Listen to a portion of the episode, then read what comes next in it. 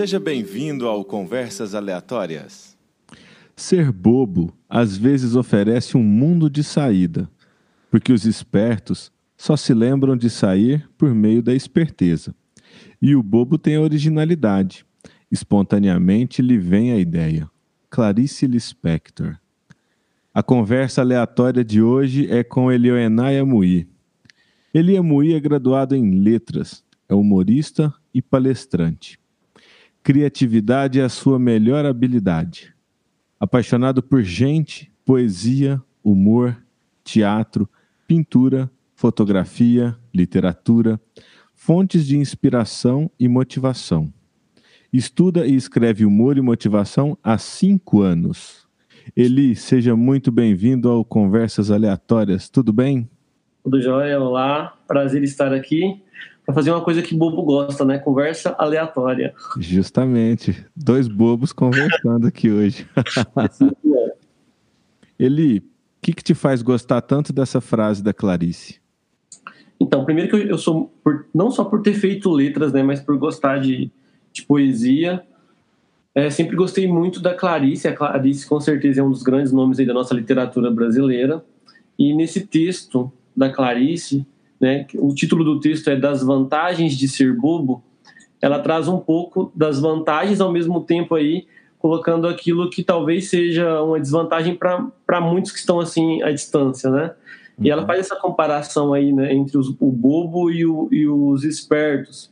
E o que eu acho legal é que ela, ela, ela mostra que realmente o bobo ele tá, ele tá meio que a parte do mundo fazendo o que não é comum, né? O bobo ele vê o mundo de uma forma diferente, ele se expressa de uma forma diferente e talvez por isso muitas vezes ele é considerado um bobo. Só que o que o bobo faz não é uma simples bobagem, né? De uma forma ou de outra, o bobo sempre tem uma grande ideia e no caso do humor, o bobo está sempre trazendo alegria é, para a vida das pessoas. E para trazer essa alegria no meio de tanta tristeza, tanta solidão, o bobo ele tem que ter uma inteligência, né? Um, ele tem que ter uma velocidade de pensamento muito, muito grande, não é? Sim, o, o bobo ele ele não é burro, né? O bobo na verdade ele é uma pessoa que está sempre é, observando o mundo ao seu redor e pensando que ele observa de uma forma não não tradicional, às vezes de forma aleatória mesmo, às vezes fora do padrão, e é isso que, que chama a atenção, né? Então, muitas das vezes, quem trabalha com, com humor, com poesia, com arte, é considerado um bobo porque o que, ele, o que ele procura, o que ele vê, a forma como ele vê, não é a forma tradicional que o mundo vê, que é, que é aquela busca de uma utilidade para tudo.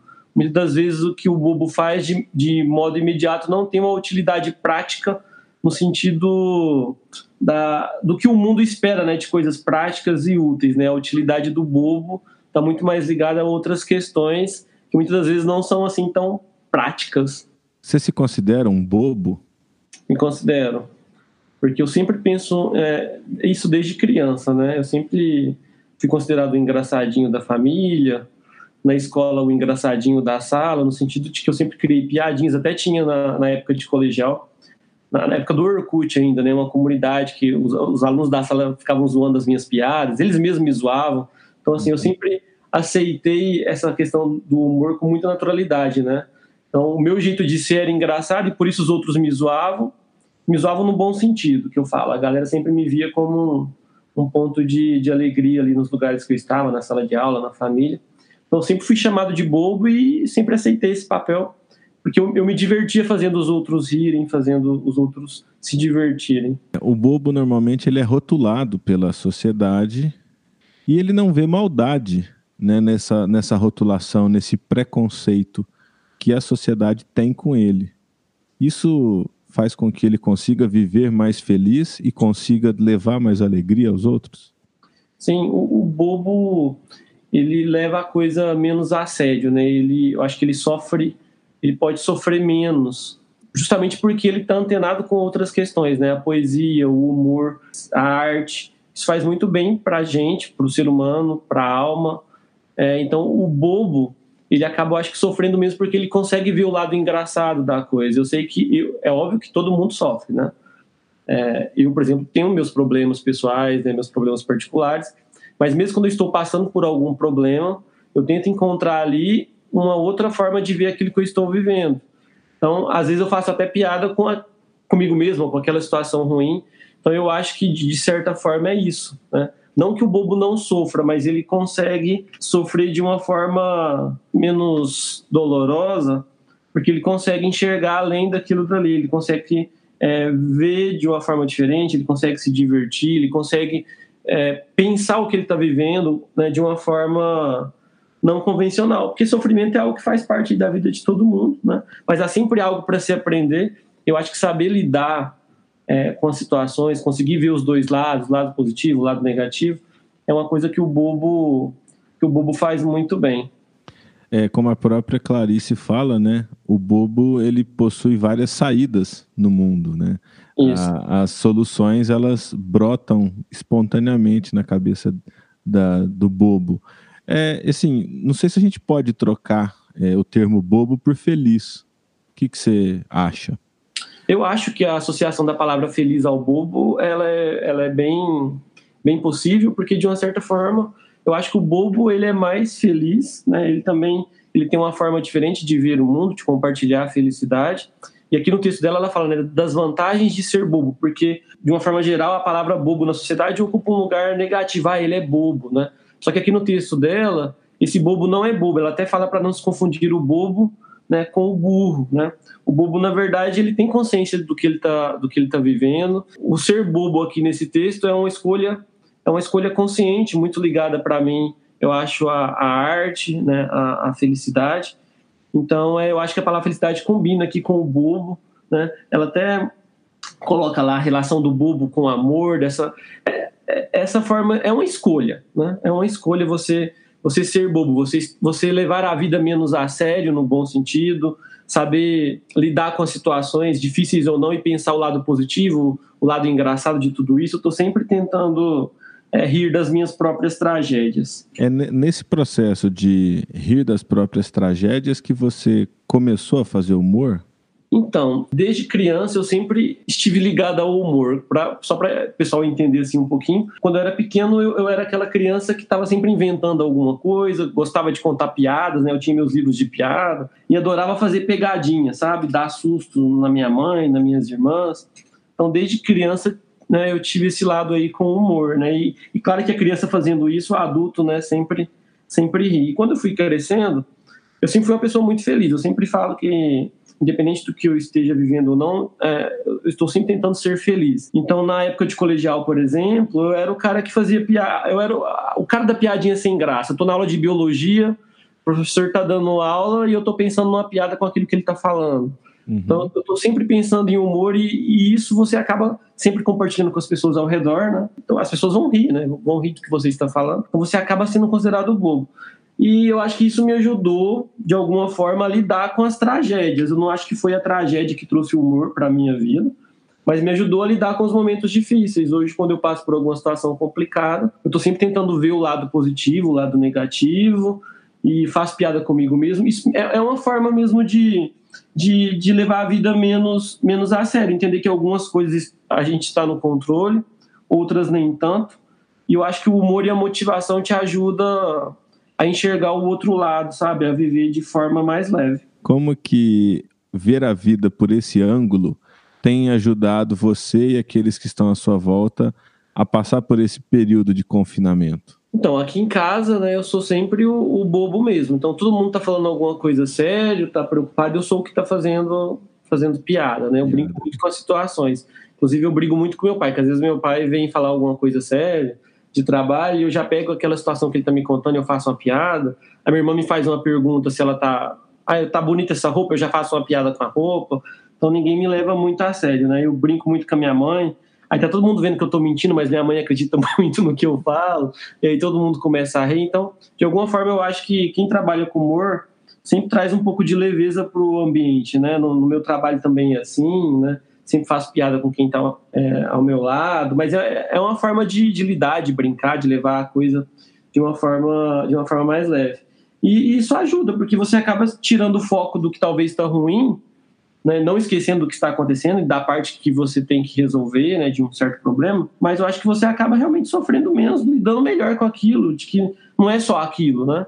A outras coisas. O, ele, e qual que é o limite do humor? Como que, como que chega numa situação em que você fala, não, agora é hora de parar?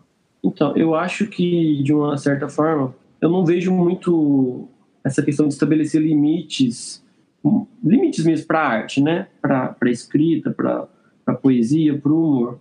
Mas agora, eu penso, isso é, é pessoal, para mim o limite do humor é, ele está muito ligado ao respeito, né? Então até, até, onde o meu humor vai e o que ele faz com o lugar ou com a pessoa onde ele chega. Eu, por exemplo, sempre optei o, eu chamo de humor leve, né? Eu não gosto, por exemplo, de palavrão. É, então eu nunca trabalhei palavrão na, nas minhas piadas, na minha forma de brincar.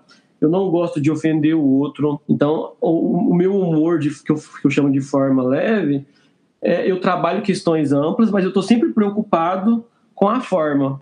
Então, eu nunca quero é, trazer polêmica, eu nunca quero prejudicar o outro. Então, eu sempre tento fazer algo que seja construtivo, que provoque o riso, mas que não venha com preconceito, com, que não venha com estereótipo. O estereótipo ele é importante no humor, mas eu falo no sentido de, de negativar os estereótipos, porque tudo tem um estereótipo, né? Uhum. A grande questão é quando você acha um estereótipo como bom ou como ruim.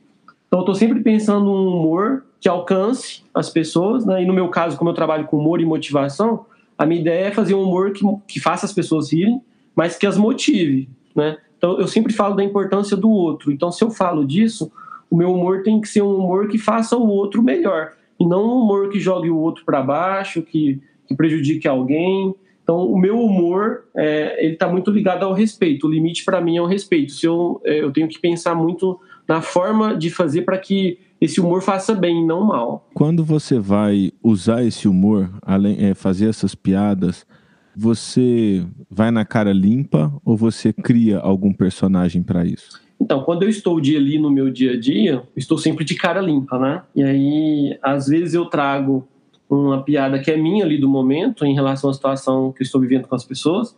Mas às vezes também eu utilizo o Eli para testar piadas que no futuro próximo eu vá fazer com a minha personagem, né? A minha personagem hoje principal é a Dona Biscoitilda, que é justamente uma palestrante motivacional, né? Viciada em biscoito, recheada de conteúdo feliz. E, e é aquilo que a gente falou um pouquinho na, na resposta anterior, né?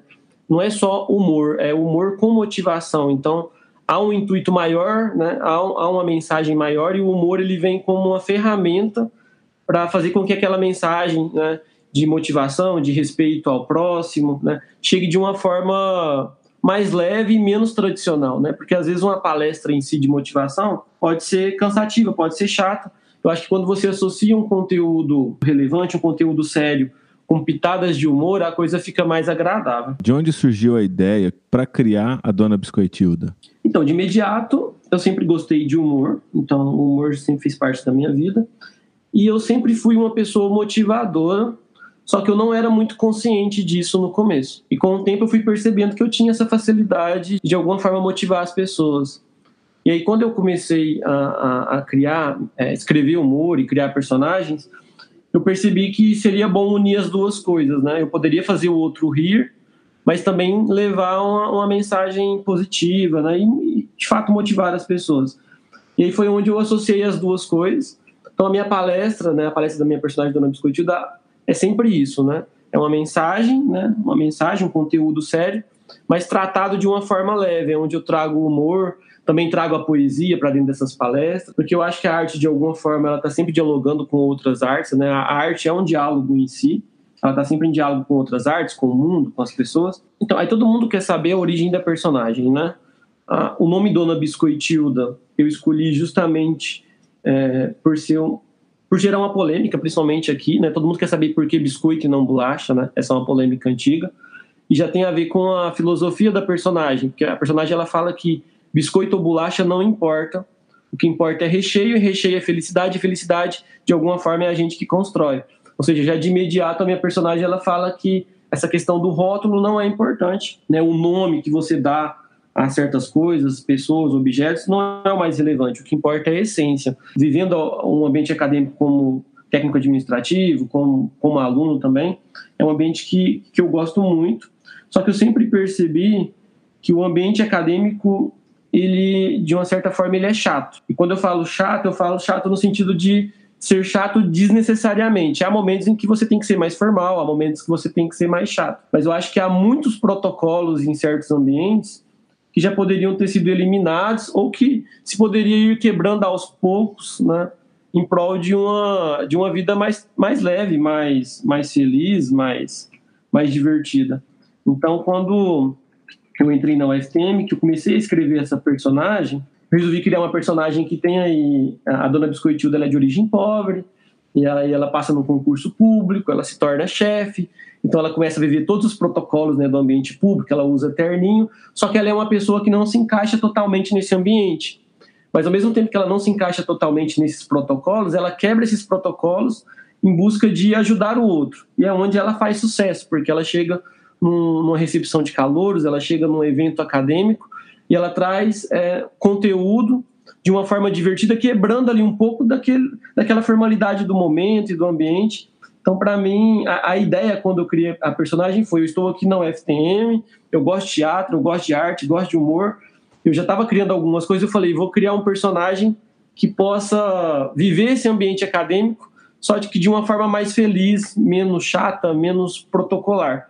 E aí foi onde eu comecei a, a fazer a Dona Biscoitilda, inclusive, né, para esse público, né? E hoje ele está só expandindo, né? Eu já faço para ambientes fora né, da universidade, empresas, faço muitos eventos acadêmicos, trago um pouco de um, de um teórico da literatura que eu gosto muito, que é o Roland Barthes, que ele fala um pouco de saber e sabor. E eu concordo muito, porque eu acho que o, a escola, a universidade, ela é o lugar do saber, sim, ela é o lugar do saber, mas esse saber tem que ter um sabor. Então, qual o sabor que o meu conhecimento tem na vida do outro? Então, assim, eu tenho que pensar no sabor de tudo que eu faço. E eu acho que a universidade, ela é o lugar do conhecimento, só que esse conhecimento ele tem que é, chegar até o outro e ele tem que fazer bem, né? Então, acho que as formas de levar conhecimento, as formas de se discutir dentro da universidade, as formas de se produzir um evento, acho que tem que se pensar esse lado menos protocolar, né? Tem que ter, tem que ter um sabor aí, não pode ser só uma, uma coisa chata ou um protocolo a ser cumprido. E aí eu acho que é onde entra o bobo, né? O bobo, o bobo ele vem para tornar esses lugares um pouco menos chatos. Ele, você traz motivação, humor e poesia nas suas palestras.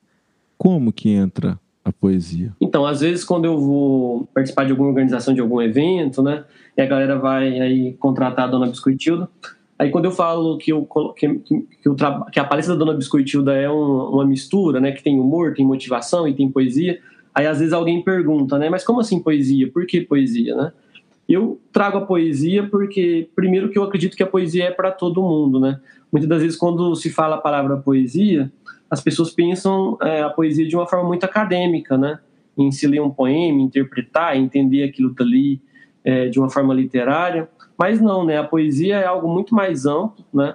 A poesia é uma forma de ver o mundo e a poesia ela é algo que faz bem, faz bem para o corpo, faz bem para a alma. Então não, não tem público para a poesia. O público da poesia é todo mundo. Então eu trago a poesia justamente por isso, porque é, de modo geral eu não vejo as pessoas usarem poesias, em, por exemplo, em palestras, né? Eu acho que ali é um momento que cabe a poesia sim, porque para mim o lugar da poesia é, é, é, é qualquer lugar, é todo lugar ela é uma nova forma de ver o mundo, ela é uma forma de estar aberto às novidades, né? Eu vejo que algumas pessoas na, na, na plateia, por exemplo, se emocionam, tem gente que vem querer saber é, de que livro que eu tirei aquele texto.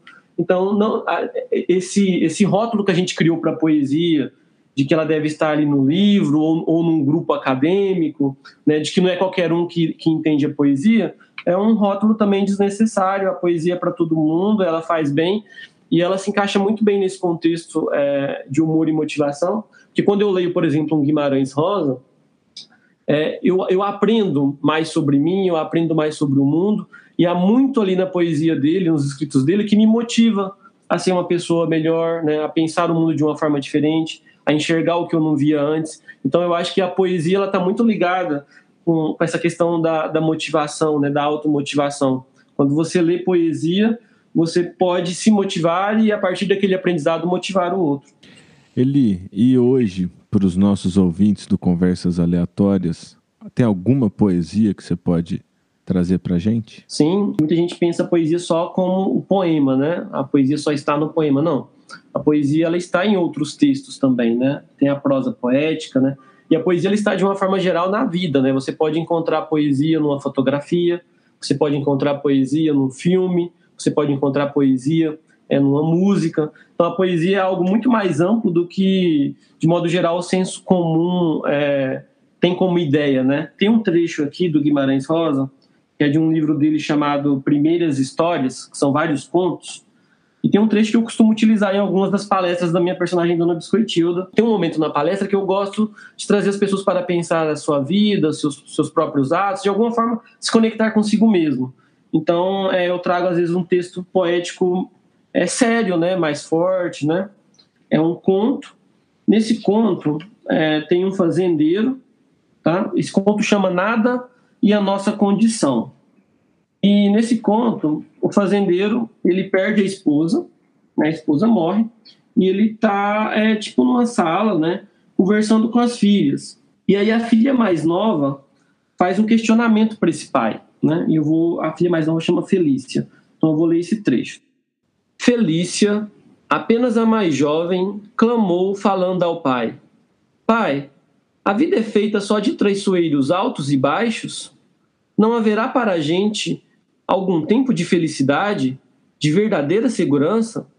E ele, com muito caso, no devagar da resposta, suave a voz, disse: Faz de conta, minha filha, faz de conta. Eu gosto muito desse trecho, né? Porque é, olha aí onde você aprende, né, com a literatura e com a poesia. Porque esse é um question... esse questionamento que a menina faz aqui ao perder a mãe, né? Esse questionamento que ela faz ao pai, é um questionamento que muitas das vezes qualquer um de nós, né, qualquer ser humano, uhum. pode fazer num momento difícil, né? Eu acho que até, principalmente nesse momento que a gente está vivendo agora de muita incerteza, né? Uhum. Será que a vida é feita só desses traiçoeiros altos e baixos? Será que não vai ter um momento em que a gente vai ser feliz por completo, que a gente vai ter essa segurança completa, né? E aí vem o pai e responde de uma forma muito poética, né? Ele diz: "Faz de conta, minha filha, faz de conta". E esse faz de conta aqui para mim, ele não é você é, se desvincular totalmente da realidade, ele não é você mentir ou acreditar em mentiras. Esse faz de conta que ele está justamente ligado a você não perder a esperança, né? É você acreditar que existe algo a mais e a literatura, a poesia, ela é esse faz de conta que pode te levar, que pode te que pode ser um refúgio nesses momentos, né? É esse uhum. faz de conta que pode nesse caso aqui específico que me faz pensar a vida de uma forma diferente, que me faz pensar a importância da poesia na minha, na minha vida, e levando essa poesia para o outro, né, eu posso ali estimular né, esse novo aprendizado, essa reflexão, e, e a importância do faz de conta na nossa vida, da literatura e, e tudo aquilo que está tá ligado à arte. O Eli, será que um dia é possível a gente bater um papo com a Biscoitilda? É claro, é só, só marcar entrevista. Ela adora entrevista, câmera, palco e brilho. Sim, numa entrevista em que capte somente o áudio, será que ela se sujeitaria a isso? Ah, ela, ela, ela gosta muito de falar. Ah, é? Gosta. Ah, tá, não. Então eu já adianto aqui para os ouvintes do Conversas Aleatórias que em breve teremos aqui Dona Biscoitilda. Eli, mais uma vez, muito obrigado por esse bate-papo. É, e eu quero deixar aqui o canal aberto para você, sempre que você quiser trazer essas poesias, o humor e a reflexão para os ouvintes do Conversas Aleatórias. Muito obrigado. Eu que agradeço, Geandre. É, foi um prazer poder ter essa conversa aleatória. E pode contar comigo, sim, com a Dona Biscoitilda também. É, sempre que possível, estaremos por aqui trazendo algum poema aleatório, alguma motivação aleatória. Pode contar com a gente. Beleza, Eli. Um forte abraço para você. Até mais. Abraço, galera.